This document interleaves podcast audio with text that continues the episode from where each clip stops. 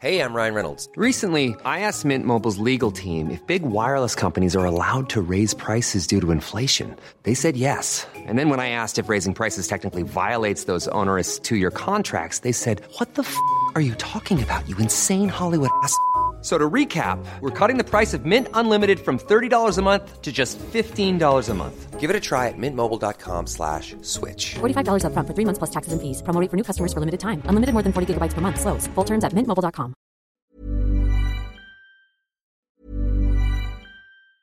Hey, I'm Ryan Reynolds. Recently, I asked Mint Mobile's legal team if big wireless companies are allowed to raise prices due to inflation.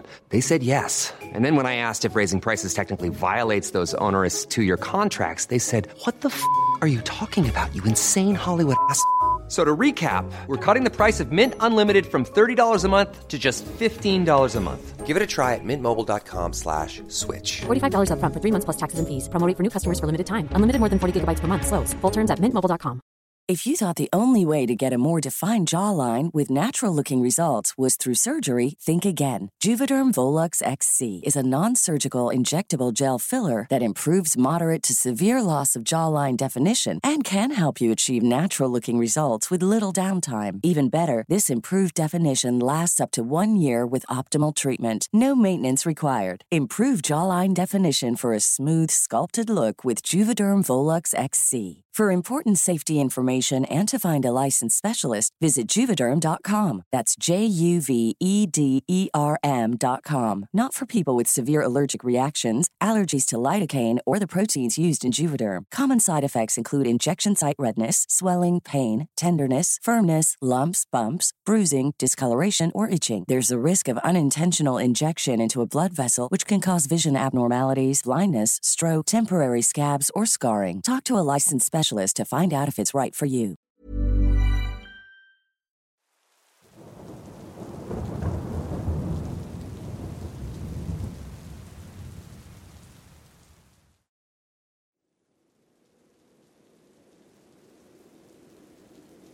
Buenas noches, soy Cristian, tengo 16 años. Esto ocurrió en un pueblo de Honduras hace algún tiempo. En aquel entonces mi madre me mandaba realizar encargos, y en una de esas ocasiones me mandó un molino que quedaba a unas cuantas calles de mi casa a quebrar maíz. Eran las 4 de la madrugada y el molino lo abrían a esa hora, así que mi madre me levantó, diciendo que ya era hora de ir a realizar el encargo. Por mi parte, entre dormido y de mala gana me levanté, me listé y me fui hacia el molino. Recuerdo ir cantando para aminorar lo pesado del camino. Afuera estaba oscuro y para llegar al molino había que pasar por una quebrada. No soy una persona que se asusta fácilmente, pero la vibra en el lugar era la que se esperaría de una película de terror.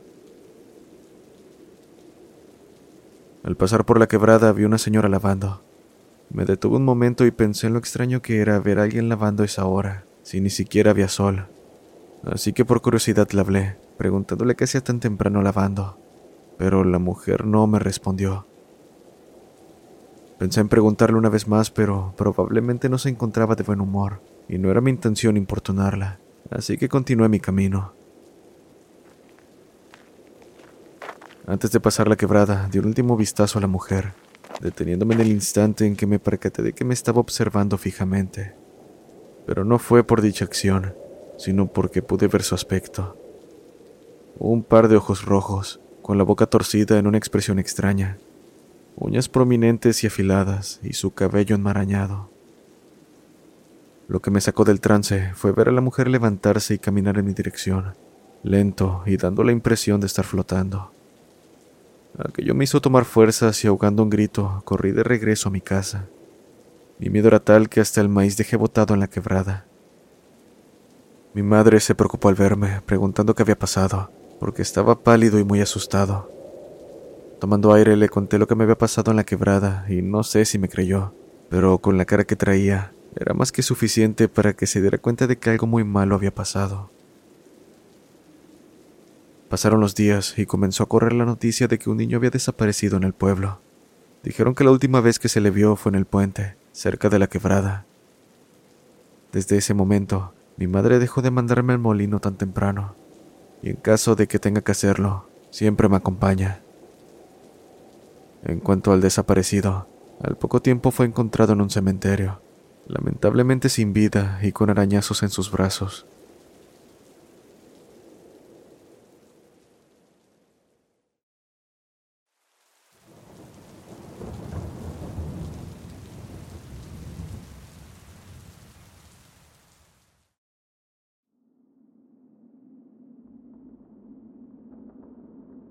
Hola comunidad de voces del abismo, me llamo Fabián. Esto me pasó en un trayecto suyo Chirinos en Perú. Recuerdo que era época de pandemia. Estábamos en un pueblo poco desarrollado tecnológicamente, pero con lo suficiente para sobrellevar el día a día. En dicho lugar tenemos una casa de campo donde nos refugiamos durante un tiempo, y debido a las exigencias en cuanto a las medidas de vacunación, mis padres tuvieron que salir cierto día, Viajaron a la ciudad de Piura que está máximo cinco horas en carro y tres en moto lineal. En aquella ocasión me dejaron solo en casa y con la moto.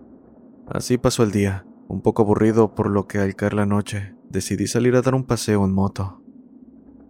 Salí del pueblo y pronto llegué a una ciudad llamada Suyo, a eso de las nueve y media de la noche. En dicho lugar vivió una tía a quien visité y estuve hasta las once. Me despedí y partí en la moto de regreso al pueblo. Al llegar a una curva conocida como la curva de los monos, bajé la velocidad apenas divisé a una chica caminando al lado de la autopista. Vestía una blusa corta, pantalón y zapatillas. Me pareció extraño que estuviera caminando sola y por un camino tan oscuro, así que tan pronto como pude me orillé y le dije, Hey, ¿qué haces por acá caminando sola?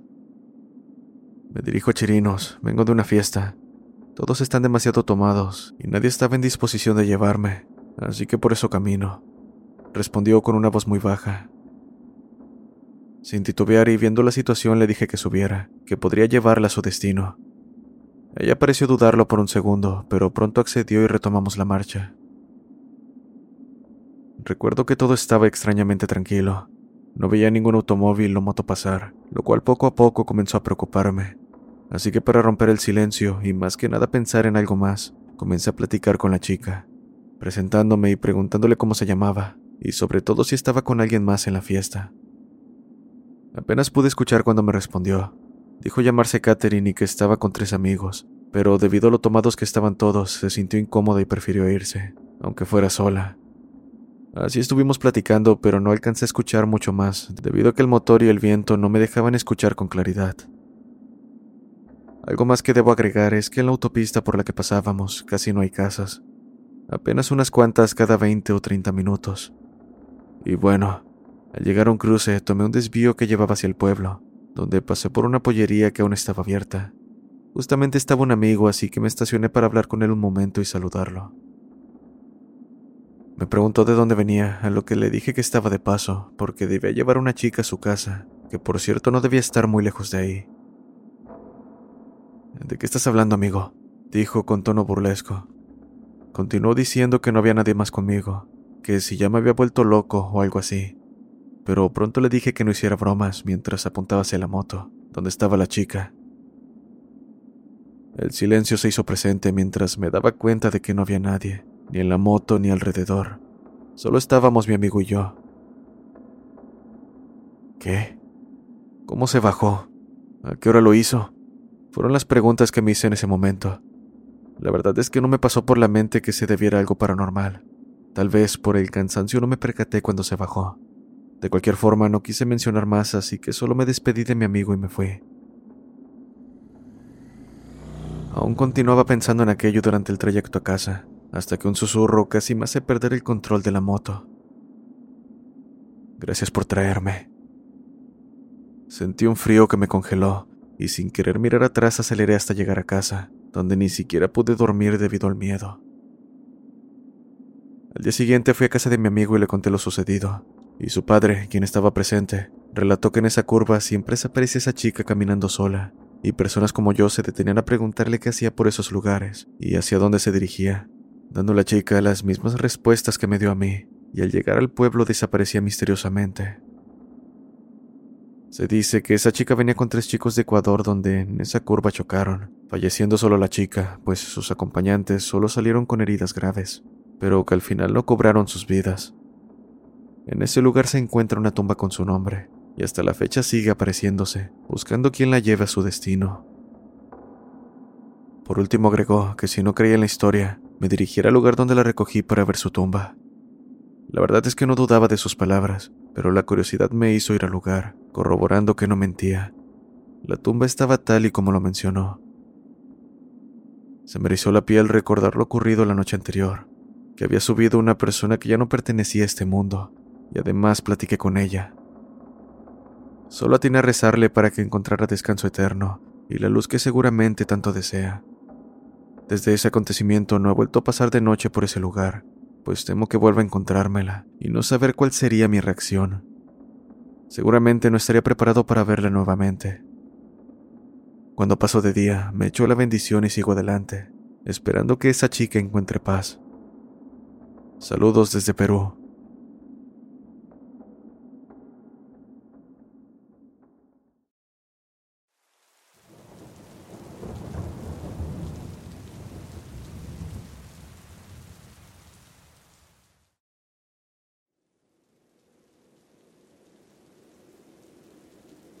Buenas noches, soy de Costa Rica. Escribo para contar mi historia, trabajando en un club nocturno. Cierto día me ofrecieron trabajar ahí, y debido a que no tenía trabajo lo vi como una opción, aunque no me gustaba la idea por lo que el lugar era. Pero como dice el dicho acá, la necesidad tiene cara de perro. Todo transcurría como de costumbre. Me tocaba estar en la tercera barra pegada al área de los VIP en el segundo piso, donde se hacían privados. Recuerdo que a nadie le gustaba subir al área del cuarto oscuro, ubicado en el mismo piso. Y es que cuando el personal tenía que limpiar, siempre iban acompañados, o si estaban solos, lo hacían rápido para salir de ahí lo más pronto posible. Por mi parte, supuse que les daba miedo ya que en verdad lucía tétrico el lugar, sin mencionar la escasa iluminación. Creo en las cosas paranormales, pero no soy de asustarme con lo que sea, mucho menos sugestionarme. Recuerdo que una vez me dijeron que subiera a apagar las luces y acomodar porque el muchacho de limpieza no llegó. Accedí y tan pronto me encaminé, me preguntó un compañero si iría solo, a lo que sentí.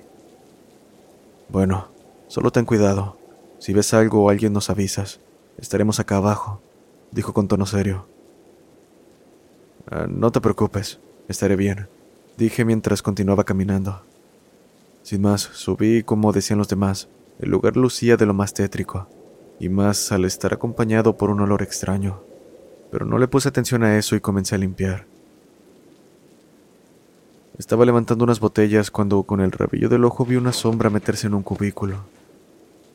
Cabe decir que donde me encontraba había espejos por todos lados, por lo que era fácil ver si alguien más se encontraba conmigo.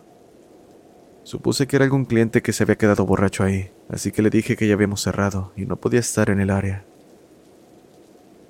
Al no escuchar ninguna respuesta, supuse que se había quedado dormido, así que me acerqué para llamarlo nuevamente, y vaya susto que me llevé al entrar y no ver a nadie. Pero recuerdo claramente que aquella persona vestía de camisa blanca y pantalón negro.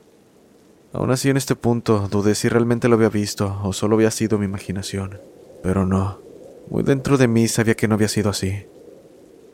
Sentí un escalofrío en mi espalda, lo que me hizo dejar de insistir y llamando al sujeto. Simplemente seguí con lo que estaba haciendo. De repente, escuché pasos detrás de mí. Creí que era uno de los muchachos que había subido a ayudarme, pero al voltear pude ver una sombra más negra que la misma oscuridad. Me quedé mudo y sin poder moverme por un rato. Lo único que se me ocurrió hacer fue cerrar los ojos y decir una plegaria en mi mente. Cabe resaltar que no soy miedoso, pero en verdad, en esa ocasión toda valentía desapareció al ver ese ente en la esquina.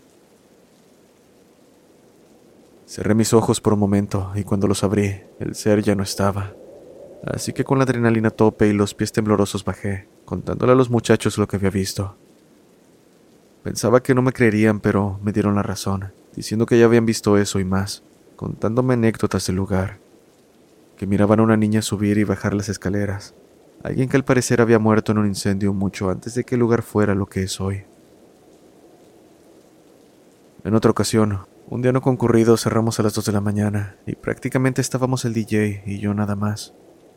Le dije que me acompañara arriba, pero no quiso, diciendo que lo habían empujado una vez subiendo las escaleras, y desde esa ocasión no sube por temor. Al final tuve que ir solo, tomando el valor que pronto desapareció apenas vi las escaleras. Tragando saliva subí a toda prisa y comencé a revisar.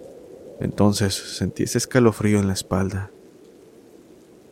No miré hacia atrás, pero frente a mí tenía los espejos e involuntariamente miré hacia ellos, como si aquella presencia quisiera que la viera.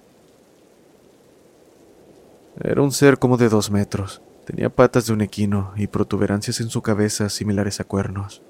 Era algo tan aterrador que todo mi valor se fue. Casi me desmayo del susto. Sentía mis piernas débiles, sin fuerza, y la voz se me fue.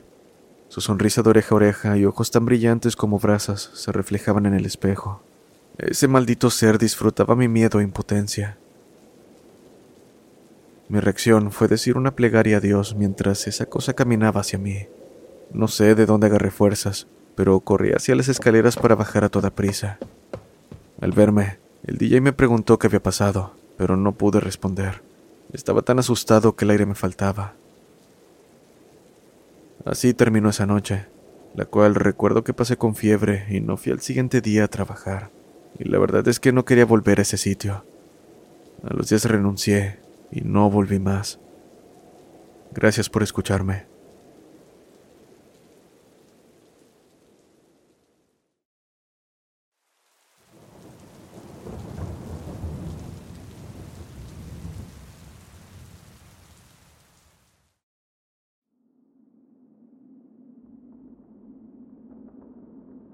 Buenas noches, mi nombre es Beto. Soy de Puebla y tengo 20 años. No hay mucho que decir de mi residencia actual. Es un lugar acogedor ubicado en una colonia tranquila, con pocos asuntos entre vecinos que tratar, pero siempre con apoyo de todos si es que alguno lo llega a necesitar. Y bueno, los eventos que estoy por contar ocurrieron en casa de mis padres, donde vivíamos mi madre, padre y hermana. Hace algunos años me estaba preparando con mi familia para salir a una reunión en la tarde. Eran cerca de las dos. Sin perder el tiempo me vestí, peiné y terminé de arreglar para salir. No pasó mucho para que terminara, incluso más rápido que los demás, y eso me extrañó hasta mí. Pero bueno, en algún momento del día bajé a tomar agua a la cocina, la cual está junto a la azotehuela donde hay un ventanal grande que cubre casi desde el piso hasta el techo. En esas fechas del año entra mucha luz, iluminando la cocina, y tengo que aclarar que el exterior está cerrado por paredes lo suficientemente altas para que no pueda entrar nadie. Solo hay una puerta que conduce al interior. Estando en la cocina, me recargué en la pared mirando hacia un pequeño televisor de caja que reflejaba el ventanal. En ese momento noté con mi vista periférica algo moverse sutilmente. La verdad es que al principio no le tomé importancia. No, hasta que vi de qué se trataba. Era la figura de una mujer que me saludaba desde la azotehuela a través del reflejo de la televisión apagada. Estaba completamente quieta, y su reflejo no mostraba detalle alguno de su rostro o vestimenta. Lo único que podía ver es que tenía la mano a la altura de su cabeza, agitándose de un lado a otro. Sabía que me saludaba a mí, porque no había nadie más. Por un momento pensé que era mi hermana o mi madre, pero podía escuchar a mi hermana cantar en su cuarto arriba, y a mi madre planchando en la estancia del segundo piso. Fueron solo segundos que sentí pasar lentos y fríos, hasta que tuve el valor de voltear hacia el ventanal y darme cuenta de que no había nadie ahí. Solo la luz y algunos artículos de limpieza que guardábamos. Rápidamente regresé la mirada hacia el televisor donde esta persona seguía ahí, pero ahora la notaba diferente. Ya no me estaba saludando. Pasaron algunos días para que me recuperara del susto. Durante meses no tuve el valor de quedarme solo en casa, y así pasó el tiempo. Esto no hizo que cambiaran las cosas o desaparecieran, solamente disminuyeron los eventos extraños. En algunas ocasiones, estando solo en mi cuarto, llegué a escuchar cómo arañaban la puerta, y cuando abría, sin dar tiempo para que aquello dejara de hacer ese ruido, simplemente no había nadie afuera. Durante las noches se escuchaba como si alguien caminara justo sobre el techo de mi cuarto, y en algunas ocasiones una silueta se asomaba por el tragaluz, o se reflejaba en un espejo colocado en la sala, donde puedes ver una pequeña parte del patio. Incluso actualmente, cuando me encuentro solo en casa, veo figuras que parecen ser mis padres caminando en el patio. A veces lo hacen en círculos y otras moviendo cosas o entrando al carro. cosas que haría normalmente, de no ser porque estoy seguro de que me encuentro completamente solo. Pero si debo mencionar algunos eventos que realmente me marcaron, en cierta ocasión me encontraba durmiendo en mi cuarto, y durante la madrugada una sensación sumamente incómoda como de ser observado me invadió y permaneció así durante al menos 15 minutos. Lo sé con certeza porque al principio se sintió como si me vieran frente a frente, y quienquiera que fuera, poco a poco se estaba alejando de mí hasta que la propia oscuridad de mi cuarto consumió esa sensación. Actualmente no vivo en casa de mis padres, y aunque saben lo que ocurre ahí, nunca se hizo algo al respecto. Solo lo dejaron pasar, esperando que desapareciera aquello con el tiempo. Solo visitarlos a menudo y cuando llego a estar solo en su casa, sé que algo me acompaña.